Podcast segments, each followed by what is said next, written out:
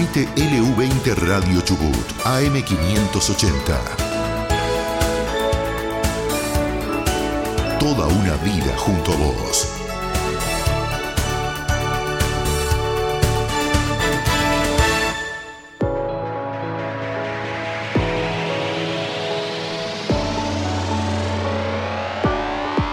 Cancelados Producciones presenta una idea de Bruno Sansi. Historias de hoy. Noticias de ayer. Magazine Cultural Informativo. Noticias nacionales e internacionales, como no las escuchaste nunca, analizadas por panelistas e invitados. Equipo. Sergio Orozco, Ana Paula Gaud. Evelyn Beroiza, Bruno Sansi. Ulises Loskin, En España, Joan Garrido. Nuestros amigos corresponsales. Desde Francia, Jacobo Machover. En Japón, Mauro Macías Y desde Brasil, Jairo Fernández. Locución, Francisco Narváez Océs.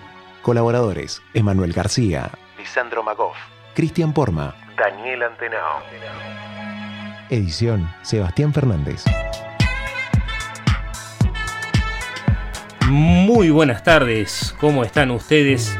Hoy, en este sábado 22 de julio, comenzamos nuestro programa de historias de hoy, noticias de ayer, y tenemos una mesa espectacular, altamente calificada, porque aparte de buena gente son todos docentes.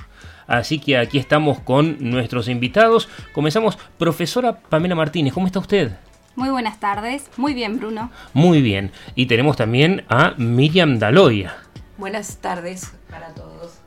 Muy bien, Miriam, eh, contarle a la gente, porque sos la, la externa, digamos. Así que contarle a la gente a qué te dedicas. Bueno, yo soy licenciada en educación, licenciada en psicopedagogía y en este momento me dedico específicamente a la atención de chicos con dificultades de aprendizaje o chicos que necesitan orientación vocacional, el acompañamiento a sus trayectorias escolares y bueno, el acompañamiento también a padres. Buenísimo, Miriam. Vamos a hablar hoy de cuestiones de educación en la segunda parte del programa. Sergio Facundo Tiger of the Llanos Orozco. ¿Cómo está usted? Me trajo la Revolución Mexicana hoy. está revolucionario. Hoy me trajo Pancho Villa, Pancho Dotto y todos los panchos que se te ocurran. Como nuestro Panchito también, que le mandamos un saludo a, a Pancho Francisco Narváez Oces. Así que qué interesante, hoy tenemos un programa. Tenemos, primero obviamente vamos a ir a las efemérides, a las efemérides incorrectas, y después vamos a pasar al tema áspero del día, que vamos a hablar de educación. Así que le decimos a la gente, a los papás sobre todo, que deben estar con los chicos dando vueltas en un día precioso de julio, eh, cálido dentro de todo, y eh, obviamente contarle a todo el mundo que quien dirige este programa, quien dirige esta nave nodriza, es el señor, el señor Lucho Santana, que ya mismo nos da la cortina de efemérides incorrectas. ¡Soldados! ¡Pelar los sables! Una vez pelados los sables, se corta al enemigo en pedacitos, se vierte hasta la última gota de sangre, se baten todos bien sobre fuego de metralla y se sirve a la patria o bien en el molde.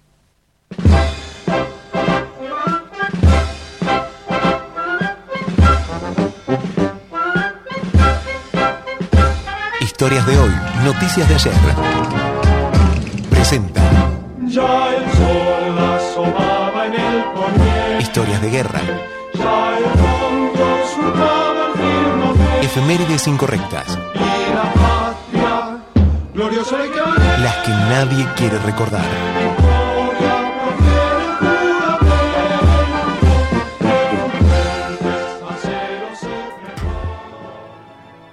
Estamos, estamos, decíamos, con las efemérides incorrectas. Señor Orozco, cuénteme de qué quiere hablar. ¿Qué nos Eh, quiere contar? Arrancamos con el 20 de julio. El 20 de julio, ¿de qué año? Del año 69, 1969. Acá Miriam y yo éramos niños, Mirá, muy, muy niños. aprovecho porque el 20 de julio fue el cumpleaños de mi madre, así que le mando un saludo. Le Eh, mandamos un saludo, señora sufridora. un trabajo incompleto pero penoso tuvo. Todavía se queja, todavía se lamenta, pero bueno, acá estamos con ustedes. El 20 de julio, pero el año 69, el Apolo 11 llega a la Luna. Tenemos el primer momento en el cual un ser humano pisa la, ese cuerpo celeste que tenemos, que conocemos como la Luna. ¿Qué les parece a ustedes la historia? Por ahí siempre se ha eh, comentado o se han creado historias medio conspiranoicas, ¿no? En las cuales supuestamente el hombre no llegó a la luna, porque era en la época donde había una gran competencia, no solamente militar, sino también espacial, entre Estados Unidos y la Unión Soviética. Claro, y la llegada del hombre a la luna en realidad eh, se presenta como una hazaña de guerra prácticamente, porque la idea de mandar y enviar gente al espacio, la conquista del espacio, enmascaraba esta cuestión que era la carrera armamentística, porque si vos podías meter a una persona en la luna o llevar una persona al espacio, o un perro, como hicieron los rusos con Laika, significaba que tenías capacidad de transportar una bomba nuclear. ¿no? y colocársela al otro donde más o menos quisieras. Era el desarrollo de eh, los misiles balísticos intercontinentales en esa época y eh, en realidad la carrera espacial es una extensión socialmente aceptable digamos, de esto que fue la Guerra Fría, ¿no? Esto de avanzar eh, sobre el enemigo y, ganarle. Y sí, se, se, piensa que algunos hablan de teorías conspiranoicas, decía Sergio, ¿por qué? Porque, bueno, muchos decían que era un montaje, que, era, que había sido creado en un estudio de Hollywood, también en la época del cine clásico estadounidense. Y en estas semanas... Eh, Algunos decían que fue Stanley Kubrick que dirigió el montaje ese. Sí, eh, estuve buscando fuentes y traté de engancharme con lo que hablamos la semana pasada. Y me encontré con un artículo de, ámbito que habla que a la famosa plataforma de chat. Perdón, ¿vos lees ámbito, Sergio? Sí, leo ámbito, leo otros diarios que, encuentre. A mi alcance. Cualquiera. Me sorprendes el corazón.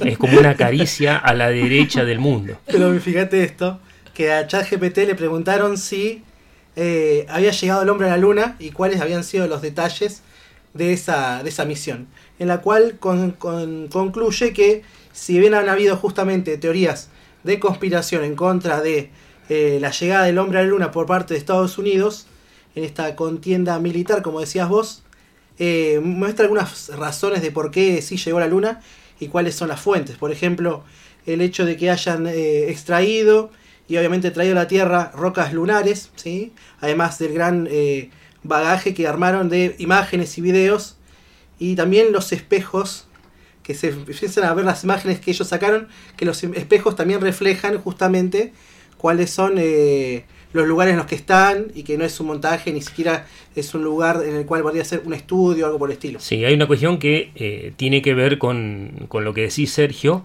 eh, sobre estas teorías conspiranoicas. No son totalmente descartables con respecto al momento del alunizaje, digamos, cuando pisan la Tierra y Armstrong dice esa frase famosa, un pequeño paso para el hombre, un gran paso para la humanidad, totalmente, todo ensayado, obviamente, eh, sobre el montaje de la llegada. Con respecto a que el hombre estuvo, las fotografías, los videos, todo eso sí es totalmente cierto, fueron varias las misiones Apolo, inclusive algunas llegaron a fallar, eh, costando mucho, digamos, eh, pero sí, el hombre llegó a la Luna, una hazaña difícil que ahora están reintentando, porque quien llegó a la Luna, eh, aparte de Estados Unidos, es Rusia y China. Y ahora la India acaba de mandar un nuevo cohete, así que sería la cuarta potencia en realizar un alunizaje. eso fue la semana pasada, Así que vamos a ver qué es lo que pasa. Pero bueno, estamos de nuevo en esa, en esa carrera espacial. ¿no? Estamos de nuevo lanzados en, lo que algunos llaman la segunda o la tercera guerra fría, que son los momentos que se están viviendo ahora, donde eh, la vuelta del hombre a la luna, ahora más democrática digamos, porque tienen que llevar mujeres, tienen que llevar gente de color, tienen que llevar homosexuales, ¿no? Es más abierta, o sea, más propagandística que antes prácticamente, pero bueno, se está dando otra vez esa, esa puja por el espacio. Así que tengo una cancioncita para que escuches, Sergio. Esta no la conoces. Yo soy este es hip hop. soldado de Pancho Villa. Te va a gustar, ¿eh? De sus Se llama Mexican Fusca. Más bien. Nada me importa perder la vida. si es cosa de hombres morir por él. Que viva Pancho Villa, el centauro del norte, el hijo de Durango, el padre de los pobres. Que viva Pancho Villa y la revolución.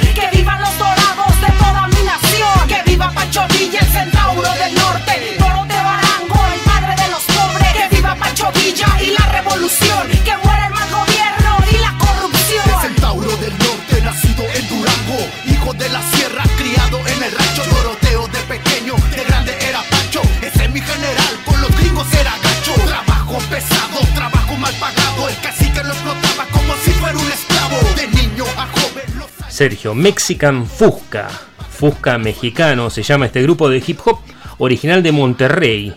Eric y Fernando Mejía Rosas hablan del centauro Pancho Villa. ¿Quién fue Pancho Villa, Sergio? Porque estamos hablando de Pancho Villa ahora. Era un restaurante de comida mexicana, ¿no? No. Sí, No, sí, claro. que lo manejaba un gordito con bigotes y un fusil. Pancho Villa fue uno de los grandes líderes de la Revolución Mexicana, un gran movimiento político pero también social que se da a principios del siglo XX, más precisamente entre 1910 y 1917. Eh, Fíjense que en la época cercana a la Primera Guerra Mundial, la Revolución Rusa, o sea, todo el mundo estaba en contienda, combate y mucho tole tole. Pero acá lo que me eh, llama la atención de Pancho Villa es cómo ha calado en la cultura la cultura popular no solamente de México, sino que en todo el mundo es conocido. No es el único líder o gran líder de la revolución. Algunos también se acuerdan de Emiliano Zapata, líder de los campesinos del sur de México. Pero Pancho Villa venía del norte y que fue por ahí un poco más conocido porque también está muy metido en lo que es la cultura popular y sobre todo en la historia del sur de Estados Unidos. Un sujeto que es un poco que va transitando entre la historia de México y el sur de Estados Unidos va llevando adelante revueltas que incluso confluyen con el sur en la toma del Palacio Gubernamental de la Ciudad de México, ¿no? Del Sí, país. que es, se, saca una foto ahí en el asiento del presidente, digamos, de prepo, con su sombrerote y sus armas y toda esa cuestión. Ahora, ¿era un bandido o era un político, Sergio? Era un político, incluso representaba, si se quiere, a ciertos grupos eh, no, no políticamente dominantes, pero sí que tenían gran bancada económica en el norte de México. No era el líder de los de los de abajo, como sí representaba Emiliano Zapata. Que era campesino, campesino. Campesino, que incluso a muchos lo tildaban de anarquista, sobre todo por ahí muchos en los estudios europeos, porque cuando uno estudia desde Europa, a veces algunos eh, procesos políticos no les caben o no, no los logran encuadrar muy bien. Entonces decían, bueno, Pancho Villa eh, podría ser un movimiento eh, liberal, burgués, revolucionario, no sé. Zapata, el anarquista, como los anarquistas de, de Europa del siglo Como si fuera anarquista, y no, no. O por ejemplo, que se hace acá en Argentina, que se hace esa, esa mímesis entre peronismo y fascismo, tal cual como suena, y no se hacen reparos, ni se ponen a estudiar diferenciadamente cuáles son uno y otro concepto. ¿Vos estás asemejando el peronismo al fascismo, Sergio? No, esa es la tradición historiográfica o sociológica europea o norteamericana. Bueno, pasa que Finkelstein, por ejemplo, un historiador argentino que trabaja en Nueva York, habla del peronismo como un tipo de fascismo, ¿no? Eh, justamente por las características populistas, se podría decir, el manejo de masas, eh, la imitación del modelo más que de Hitler de Mussolini, ni hablar del acercamiento que hay con, con los nazis, ¿no? Eh, recordé que Argentina le declara la guerra a Hitler un par de días antes de que se, que se suicide. Claro. O claro sea, que eso es- éramos amiguitos del Claro, eje. que eso es innegable, incluso él tiene su preparación militar en Italia, eh, pero por ejemplo, a diferencia de los fenómenos europeos totalitarios, es muy diferente la relación que tiene con el movimiento obrero, con la clase obrera. Eh, sobre todo porque eh, el fascismo europeo es una forma en la cual la política encuentra un mecanismo para destruir a las organizaciones obreras.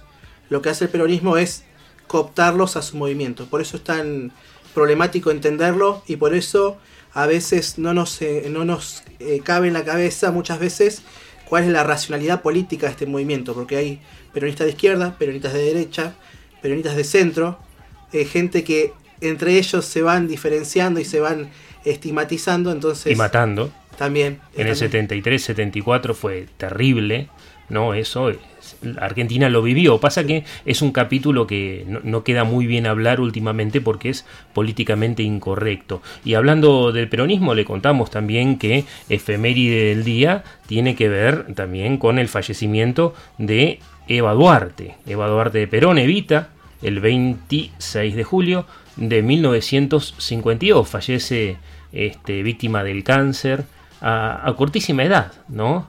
Eh, y una persona muy importante en el apoyo del movimiento peronista, ¿no? Dentro de, esa maquinaria que crea Perón y que después sigue desarrollando, Eva Duarte como una de las imágenes más fuertes o que simboliza más y también mal interpretada, ¿no? Digo, porque una de las cuestiones que tenemos es leer la historia a partir de las cosas de hoy. Muchos decían que Evita era feminista, nada que ver, nada que ver. De hecho, eh, ella decía, de hecho dijo y escribió en La razón de mi vida que ella, ella no era lo suficientemente eh, fea para ser feminista.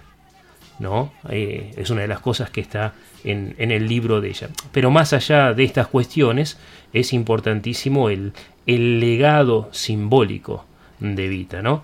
Este, así que estábamos hablando del peronismo, decime Sergio. A Evita le pasa lo mismo que le pasó a Nelson Mandela, que se los confunde muchas veces en el plano internacional por el actor que interpretó su película. Viste que la confunden con Madonna o acá incluso acá en Argentina usan la imagen de Nacha Guevara, de otra actriz, y a Nelson Mandela lo confunden con Morgan Freeman, el actor este tan famoso norteamericano que hace Todopoderoso y un montón de películas más, y que incluso a veces encontrás en materiales de, de divulgación o eh, por ahí qué sé yo, PDFs o archivos en internet en los cuales utilizan la imagen la del actor carita. y no la de la persona original. Bueno, eh, ¿qué te parece si nos vamos un segundo a la pausa y enseguida volvemos con ustedes?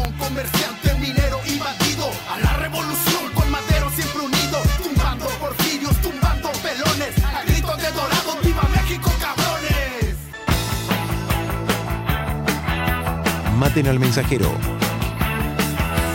No tiene entidad, no está, ni muerto ni vivo, está desaparecido. desaparecido. Probablemente se suicidó y unos días más tarde no sugirió. No, no, no. ¡Felices Pascuas! No, no, no. Dexter. La casa está en orden. Bad information. Bad information. Bad News. La píldora roja.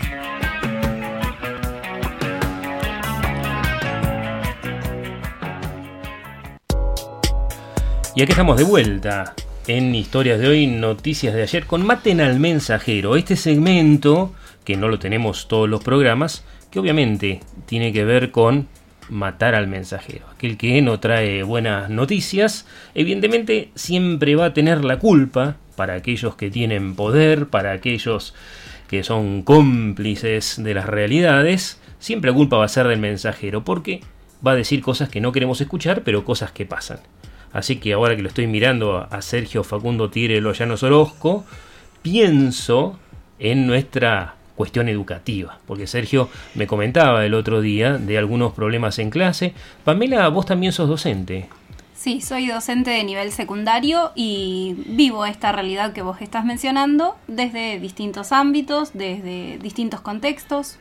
Pamela Martínez, profe de historia, Sí. trabajás en todos los turnos. Sí, turno mañana, turno tarde y turno vespertino. Hace muy poquito.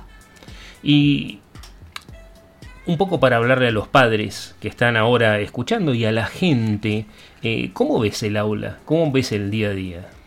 Uf, eh, difícil, difícil desde varios aspectos. Primero, bueno, eh, soy docente, me desempeño como tal desde hace 10 años, aunque no parezca, eh, y veo desde mi lugar y desde el lugar de mis compañeros una situación salarial, laboral compleja y después una realidad en el aula también muy, muy compleja, diversa, con eh, estudiantes, jóvenes y adolescentes con distintas problemáticas. Mira, hoy tenemos el tema de el paro docente. Sí, ¿sí? Tenemos la mitad de los chicos, más de la mitad de los chicos, bajo el nivel de la pobreza, que Sí. no comen ni siquiera las comidas básicas por día. Y por las últimas estadísticas, los padres de los chicos más carenciados reemplazan la cena básicamente por masita, chocolate, torta frita, comida chatarra en general, eh, venimos de muchos años sin educación constante en Chubut y también está el tema de la pandemia. Y a todo eso se le suma, vos me decías que había cuestiones que tenían que ver con el pánico, con ataques de pánico, con ansiedad eh, por parte de los chicos en el aula. Eh, sí, antes de, bueno, de salir al aire, una de las cosas que comentábamos era esto, que es muy recurrente en estos últimos eh, dos o tres años eh, observar en alumnos ataques de pánico, de ansiedad o episodios que muchas veces uno no, no sabe cómo, cómo acompañar o quizás uno siente que no tiene las herramientas para contener a ese alumno que está pasando por una situación que está evidenciando algún problema o en su casa o no sé, algún problema para el que realmente muchas veces no nos sentimos preparados, pero que se han hecho muy comunes. Se han hecho comunes todos los días y eso interfiere obviamente con el aprendizaje. Miriam, Miriam Daloya, profesional de la educación y eh, acompañás a los chicos que tienen problemas. ¿Cómo podés describir hoy la situación? ¿Cuáles son las principales cuestiones que tienen los chicos y que por ahí ni los papás ni los docentes lo ven, que no solamente afectan el cotidiano de los contenidos, sino el mismo crecimiento de los chicos. Bueno, la situación es muy compleja, como dijo Pame, porque en realidad eh, lo que está sucediendo es que no estamos pudiendo ver eh, a los chicos como tal y a los chicos a partir de nuevas eh, situaciones, contextos, contextos emergentes como fue la pandemia, donde en realidad mm, a veces los adultos hicimos como borrón y cuenta nueva, es decir, cerrada la pandemia, cerrado el hecho y digamos, eso dejó muchos, muchas secuelas que todavía eh, profesionalmente se están estudiando o estamos tratando de, descubrir, eh, pero que evidentemente están y que hacen que necesitamos mirar a los chicos y a los adolescentes desde otra perspectiva como adultos, eh, acompañarlos desde otra perspectiva. Y la institución escolar se está tornando esencial para eso, aunque hoy por hoy bastante alejada de esta problemática, ¿no? Eh, es esencial porque en algunos casos, como vos decís, la problemática social, la pobreza, eh, toda esta coyuntura hace que eh, situaciones que por ahí antes quedaban en manos de la familia, hoy no puedan quedar en manos de la familia porque realmente no pueden, no tienen herramientas, no tienen herramientas también desde lo que es eh, su, desde, lo que fue su propia educación o la situación en la que viven. Entonces, eh, esto genera un impacto en la institución escolar que hace que tenga que cambiar hoy de por sí su configuración tradicional. Ya no está sirviendo para dar respuesta a lo que los chicos necesitan. No es el aprendizaje curricular hoy por hoy lo que esté teniendo este, precisión, porque ya vemos los resultados en la calidad académica, pero también esto que dice Pame es un emergente que tenemos que mirar, tenemos que empezar a problematizar y está necesitando de nuevas respuestas. Y para eso necesita, bueno, que se flexibilicen los entornos institucionales en cuanto a las posibilidades de tomar decisiones, de ejecutar, de acompañar a los docentes en su práctica. Bueno, pasa que vemos acá que eh, las políticas públicas, pues la institución obviamente depende del Estado, ¿no? En general, inclusive las, las que son de gestión privada. ¿no? Hay un Estado que es responsable, es responsable de la inclusión inclusive, eh, valga la redundancia, ¿no? Esto de que los chicos permanezcan en la institución, de que se los contenga, pero por otro lado, en lo personal, yo no veo políticas de Estado, pero no solamente no veo políticas de Estado, sino que hay como una eh, gestión política general que tiende a esconder estos problemas. Bueno, porque eh, estos problemas no se ven excepto cuando vas al aula o excepto cuando sos un docente universitario y recibís a los chicos en la universidad y hoy por hoy no saben leer y escribir es que eso forma parte, para mi gusto, de las políticas de Estado. Es decir, una cuestión es lo que se dice, los discursos que se utilizan, em, que son discursos eh, que evidentemente por su generalidad y por su marco, eh, digamos, eh, teórico no van a, caber las discusiones en cuanto a la importancia de la inclusión, al derecho a la educación. El tema es que efectivamente se borra con el codo lo que se escribe con la mano, porque no hay después eh, en lo que son eh, cuestiones concretas, no hay nada que facilite o vehiculice la posibilidad de que haya una inclusión, menos una inclusión plena.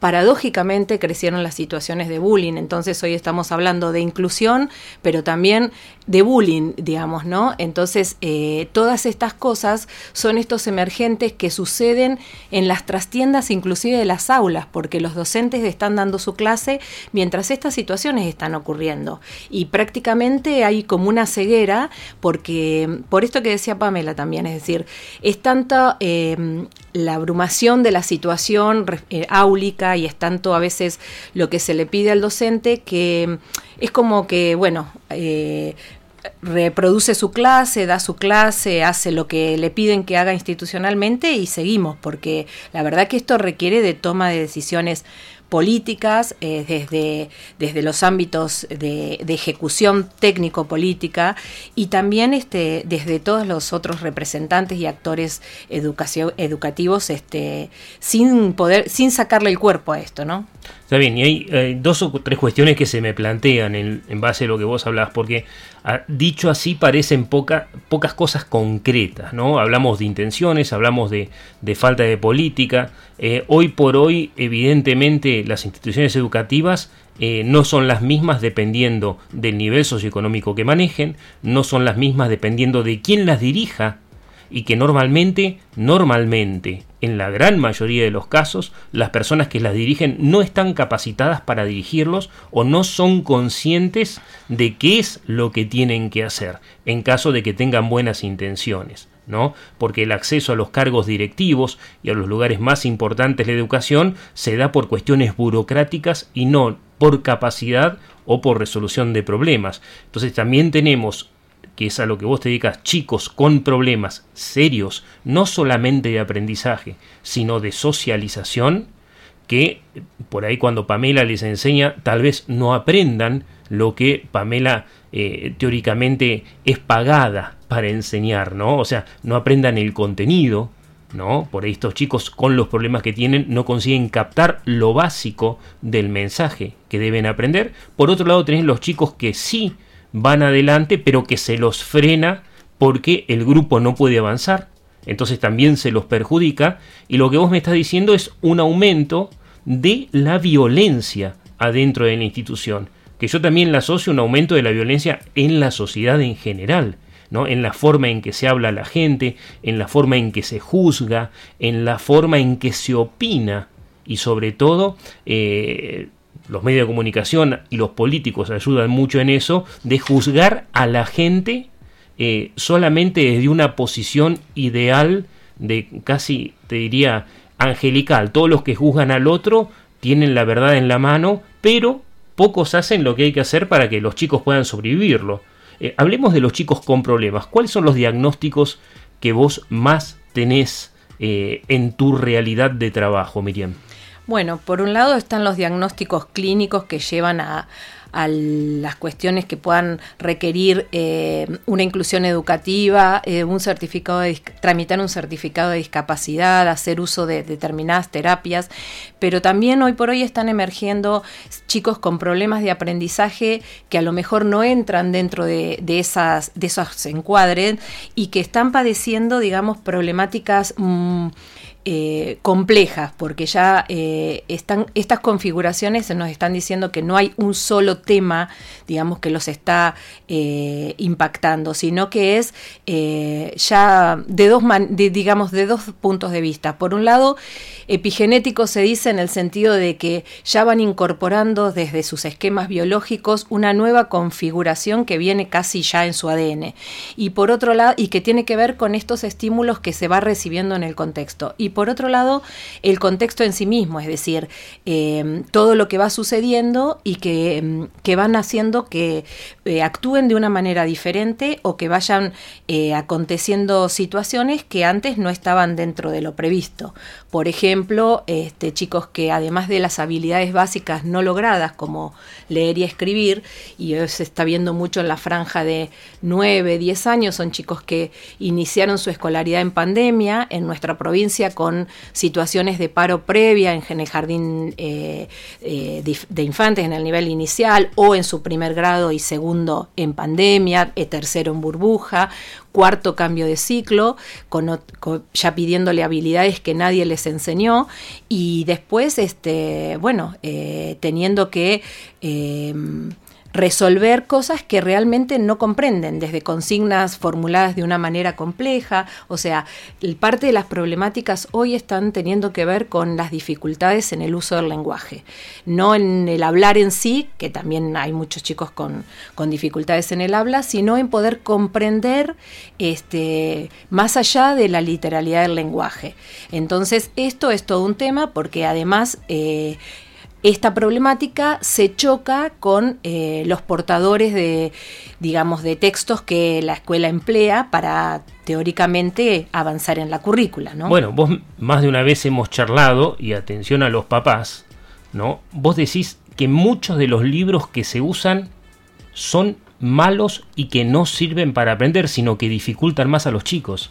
Bueno, porque esta es parte del problema, es decir, eh, al partir desde presupuestos que no están coincidiendo con, con los datos de la realidad, eh, la verdadera realidad de la calidad educativa eh, está muy lejos de la óptica eh, que, que, baja, digamos, por decirlo de alguna manera, desde los ámbitos ministeriales respecto de lo que puede hacer un chico, ya sea porque por la las características comunes de su nivel de pensamiento, de su inteligencia a una determinada edad, que eso es lo básico, ya desde ahí tenemos problemas porque se le está pidiendo algo que en teoría no estarían en condiciones de resolver. Lenguaje abstracto, eh, en matemática trabajar u operar, digamos, con conceptos matemáticos que están alejados del, de las operaciones concretas, de la manipulación de material, de la enunciación de, de consignas que sean comprensibles para su ejecución. Entonces esto, digamos, no solo les impide acercarse a la resolución que le pide el docente, sino que los pone en un lugar de autopercepción de no posibilidad, digamos, donde ya se instala que el que no puede es él, desde, desde su misma percepción, ¿no? Y obviamente esto está refrendado cotidianamente por eh, los actos, eh, es decir, él va a resolver un problema y no lo puede resolver, intentan resolverlo en familia y no es comprensible, y después a veces se resuelve en clase y no es posible ser aprendido porque los procedimientos no están acorde a las posibilidades reales de los niños. Pero así como me lo contás, es como si la escuela lo lastimara al chico más que enseñarle. Es que, mm, digamos, por omisión, por lo menos podemos considerarlo que, que está pasando. Omisión en el sentido de quitar la presunción de intencionalidad, ¿no? Pero sí el hecho de probar con instrumentos que todos los años vemos que, que no están siendo óptimos para la resolución y para el aprendizaje de los chicos y que se siguen usando. Y vos cuando diagnosticás a un chico y ves un problema, por ejemplo, Pamela me decía que tuvo estudiantes que había no solamente operaciones básicas que no podían hacer, sino que no podían simplemente socializar, que no había cosas básicas este, de higiene, ¿no? Eh, de expresión. No hablemos de conocimiento, ¿no? Hay cosas básicas que los chicos no están pudiendo hacer. Este, y, bueno, es toda una cuestión. Sí, incluso la toma de pequeñas decisiones en el aula, de le consulto al docente o no, me acerco a mi compañero para pedirle algo o para socializar, eso también se ve. Eh, y uno no puede entender cómo esta falta de, de toma de decisiones, pero micro, nada que, que fuera trascendental para nosotros como adultos, para ellos sí lo es, acompañado de frustración, de violencia, eh, de angustia también, que esto después se ve reflejado en los episodios de ataques de pánico, de ansiedad. Eso sí se ve en, en las aulas y como te comentaba, que seguramente está vinculado con la pandemia, lo he observado con mayor eh, asiduidad en los últimos dos o tres años. Bueno, fíjate, hay una cuestión también que tiene que ver con cómo se siente el chico, cómo se siente el que quiere aprender y es marginado porque no puede hacerlo, ¿no? Y cómo se siente el otro chico que no puede aprender. Sí, yo ahí creo que quizás habría que tener dos miradas de cómo se siente un chico en el aula en general. Por un lado, sigue siendo un espacio de contención, porque así como lo decimos parece que todo es negativo, pero la escuela sigue siendo un ámbito seguro para los estudiantes, de contención, dentro de todas las limitaciones que también somos, eh, somos parte, eh, sigue siendo un espacio más o menos agradable y amable, pero por otro lado está la mirada esa que vos decías de este alumno que no que quizás eh, quiere seguir aprendiendo, que tiene las capacidades y que no puede porque se ve frenado por el resto de estudiantes, que quizás tienen otras dificultades en cuanto al aprendizaje. O se ve inhibido de expresarse también, ¿no? Eh, y eso le trae una cuestión social importante en la cual él tiene que reprimirse para parecer más normal de lo que realmente es, porque un chico también interesado, que le guste aprender, que le guste conocer cosas, y se muestre interesado, también a veces es rechazado en el aula, ¿no? Eh, también se da esa cuestión. Lo, lo, que yo pregunto es cómo afecta hoy este sistema educativo a la cuestión del crecimiento personal, Miriam. Y afecta desde la estructuración cognitiva, ni más ni menos. ¿Qué significa eh, eso? Significa que ya se mella en sus funciones eh, eh, ejecutivas del cerebro, es decir, ya no es una cuestión, eh, o sea, es, es, eh, pasa a ser estructural en el sentido de que lo configura como un sujeto esto de no poder con algunas cuestiones, de sentirse abrumado por, por las demandas del contenido, no encontrar este, la situación más clara para proceder, está impactando directamente en aspectos de, de su cognición, de su desarrollo cognitivo. Y eso, pensando que son sujetos en crecimiento. Y ¿no? lo limita en la vida, ¿no? Exactamente, por esto que dice Pame, va, va saltando como escalones o va promocionando, nadie sabe muy bien con, por cómo ni por qué, porque además este, uno agarra a veces los boletines, las calificaciones y conoces al chico, conoces sus características, conoces sus dificultades, revisaste sus carpetas, eh, lo viste trabajar o no trabajar en el aula y aparece un logrado o un logrado destacado y decís, acá hay algo que no está funcionando y es el reflejo real de lo que el chico está pudiendo hacer y la evaluación como un sentido de ajuste, ¿no? Porque eh, en la medida en que también camuflamos lo que está pasando, que es gran parte de lo que, de lo que sucede, camuflamos lo que está pasando, hacemos como si todo transita y no y nadie está deteniéndose en la importancia de mirar el impacto que tiene en, en, los chicos. Hablando de neurodesarrollo como el desarrollo no solo del, de lo, lo, intelectual o de lo cognitivo, sino básicamente desde lo afectivo, desde la completa subjetividad de la persona. Sí, la verdad que es un panorama complicado. Mira, Lucho Santana me está diciendo, Miriam, que nos quedamos sin tiempo, pero te comprometemos para un programa más.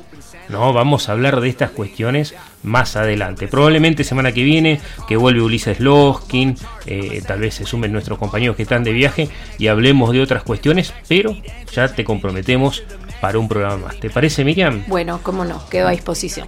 Miriam Daloya, especialista en educación, profesora Pamela Martínez, Sergio Facundo Orozco y Lucho Santana en el Comando Central. Bruno Sansi, quien les habla, les damos las muy buenas tardes.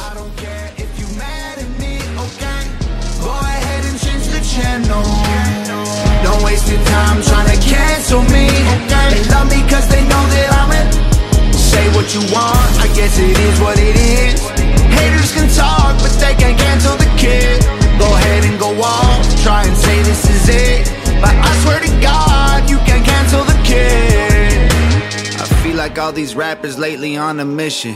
They starting drama, they don't really want no problems, so they talk in whispers. Don't even start, no competition, y'all are finished. They say they feeling froggy, but I bet none of these frogs gon' rib it. They think I'm soft, but I promise y'all that I'm solid like a rock inside a Teflon box and dipped in carbon fiber liquid. I'm not religious, but I walk with Christians. If Jesus died for all my sins, he'd need a million crosses tall as buildings.